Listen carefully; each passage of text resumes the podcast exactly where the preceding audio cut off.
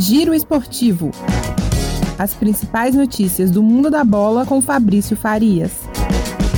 Salve, salve, meu caro ouvinte, minha caro ouvinte do nosso Giro Esportivo. Mais uma quarta-feira de futebol com destaque para o Campeonato Brasileiro Série A e também Série B. Daqui a pouquinho, 7 horas da noite, trigésima rodada do Brasileirão com três partidas nesse mesmo horário.